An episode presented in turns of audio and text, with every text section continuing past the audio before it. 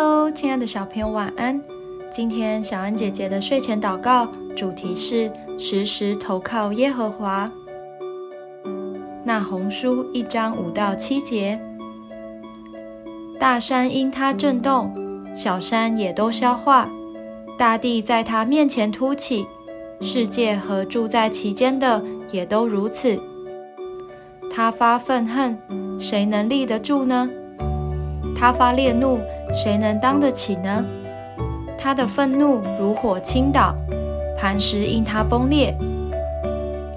耶和华本为善，在患难的日子为人的保障，并且认得那些投靠他的人。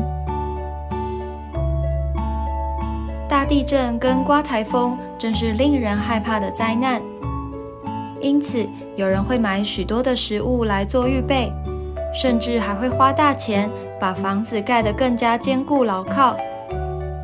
认为躲在里面能够得到最完整的保护。不过，今天的经文告诉我们，在患难的日子，我们拥有最棒的保障，不是任何的建筑物，而是神自己。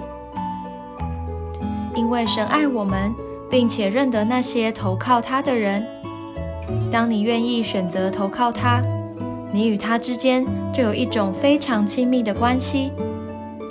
你可以放心的在他保护下享受他的爱。在这个世界上，没有比神更可靠、更安全的保护了。让我们时时都来依靠耶和华，享受真正的平安。我们一起来祷告：亲爱的主，你是最棒的保护者，我要时时来投靠你，因为我知道，当我完全信靠你。